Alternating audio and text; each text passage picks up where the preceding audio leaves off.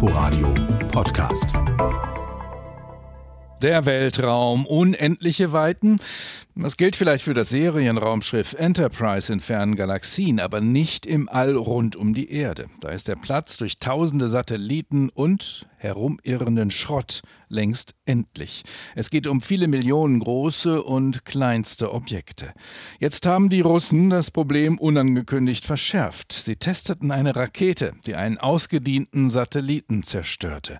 Die Folge eine ganze Wolke von Schrottteilen, tausende große und kleine, die zusätzlich durch den Raum schießen. Die Besatzung der internationalen Raumstation ISS musste sich sicherheitshalber in ihre Kapseln zurückziehen, um im Falle einer Kollision schnell zur Erde zurückzukehren. Der Astrophysiker Manuel Metz vom Deutschen Zentrum für Luft- und Raumfahrt ist Co-Vorsitzender der Europäischen Konferenz für Weltraummüll. Schönen guten Tag, Manuel Metz. Ja, schönen guten Tag. Wie dramatisch ist diese Satellitenzerstörung durch die Russen? Ja, ich will es mal ganz allgemein sagen. So eine, so eine Fragmentation im Erdorbit äh, ist erstmal schon, eine, schon eine, ein Anwachsen der Gefahr, und zwar aus zwei Gründen. Ähm, in der ersten Phase kann man so eine Fragmentation, eine Zerstörung, egal welche Art, die kann ja auch durch eine Explosion, zum Beispiel durch interne Treibstofftanks erzeugt werden, zwar, zwar erkennen, aber man kann die Orbits dieser Fragmente noch nicht genau bestimmen.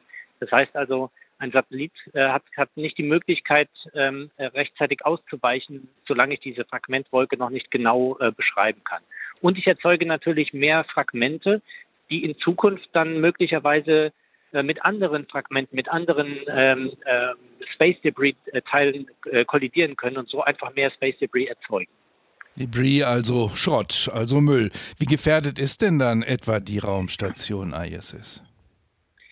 Ja, die Raumstation ähm, befindet sich eigentlich in einer Orbithöhe, die, die relativ sauber noch ist, weil wir dort einen natürlichen ähm, Säuberungseffekt der Atmosphäre haben. Also die Atmosphäre sorgt dafür, dass Space Debris äh, in die Erdatmosphäre wieder eintritt und verglüht. Auf höheren Umlaufbahnen, auf etwa 800 Kilometern Orbit, haben wir eine deutlich höhere äh, Dichte an Weltraumschrott. Und dort ist dann auch die Gefahr für die Satelliten höher. Die Gefährdung der Erde, ist die groß oder verglüht der Schrott wirklich komplett, wenn er in die Erdatmosphäre eintritt? Ja, tatsächlich ist es so, dass die Gefahr für die Erde relativ gering ist. Ähm, das hängt zum einen damit zusammen, dass natürlich ein Großteil der Erde unbewohnt ist, entweder weil es Meer ist oder weil es sehr dünn besiedelt ist. Und tatsächlich verglüht auch ein Großteil äh, des, des Weltraumschrotts äh, beim Wiedereintreten. Es gibt ab und an mal Funde, äh, zum Beispiel manchmal sind es Tanks aus Titan oder so, die können schon mal so einen Wiedereintritt überleben und fallen dann äh, eben runter und ab und an, sehr selten werden dann solche Objekte tatsächlich gefunden. Aber bis heute ist noch niemand verletzt worden. Ich habe es gesagt, es gibt nicht nur eine europäische Konferenz für Weltraummüll, sondern Sie sind auch noch einer der Vorsitzenden. Ist das so eine Art Müllabfuhr für den Schrott im All oder was machen Sie?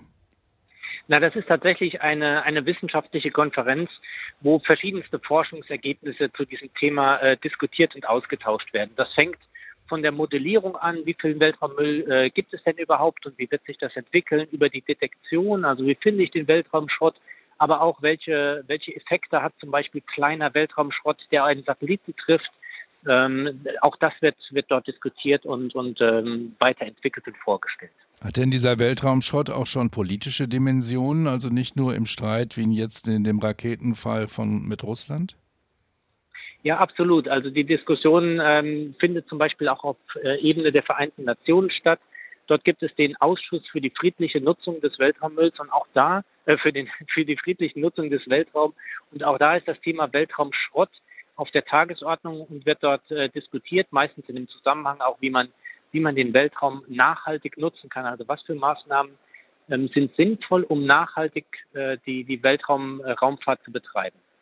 Und wir hatten es schon, unendliche Weiten sind es vielleicht gar nicht mehr. Jetzt kommen noch hunderte oder vielleicht tausende Satelliten von Elon Musk dazu und eben dieser viele Weltraummüll. Kann es irgendwann einfach zu gefährlich werden, in den Ra Weltraum einfach hochzufliegen, auch als Tourist, wie es ja geplant ist? Ja, die Touristen äh, kommen tatsächlich nicht so in die Orbitregionen, wo die Dichte sehr hoch ist. Aber die Gefahr, die besteht, ist eben, dass dass Weltraumschrott irgendwann beginnt untereinander zu kollidieren. Das heißt, Trümmer treffen andere Trümmer und beides ist nicht kontrollierbar. Und so könnte es zu einem unkontrollierten Anwachsen der, der Trümmerzahl führen. ähm, zu einem Kaskadeneffekt. Das bezeichnet man manchmal auch als Kessler-Syndrom nach einem US-Wissenschaftler benannt. Und das ist eigentlich die, die große Gefahr, dass wir dort einen unkontrollierten, äh, unsteuerbaren Effekt irgendwann haben und dann wirklich Raumfahrt in bestimmten Orbitregionen sehr, sehr riskant bis nahezu unmöglich werden könnte. Und die vielleicht am Schluss gute Nachricht, werden wir mehr Sternschnuppen sehen, wenn immer mehr Schrott in die Erdatmosphäre eintritt und verglüht? Na, ich weiß nicht, ob ich das als eine gute äh, Nachricht sehen würde. Ähm, auch heute äh, diese Starlink-Satelliten, wenn die gestartet werden, äh, sieht man am Himmel. Und ich persönlich empfinde das wirklich als sehr, sehr irritierend und sehr störend, äh, in den Nachthimmel hinaufzuschauen und mit dem Gedanken, dort vielleicht mehr, mehr Satelliten sehen zu können, äh, irgendwann mal als, als Sterne. Also ich hoffe, dass wir auch da Wege finden, das zu vermeiden. Herzlichen Dank für Ihre Erläuterung. Das war der Astrophysiker Manuel Metz von der Europä nein, von der deutschen, vom Deutschen Zentrum für Luft- und Raumfahrt. Er ist Vorsitzender der Europäischen Konferenz für Weltraummüll. Inforadio Podcast.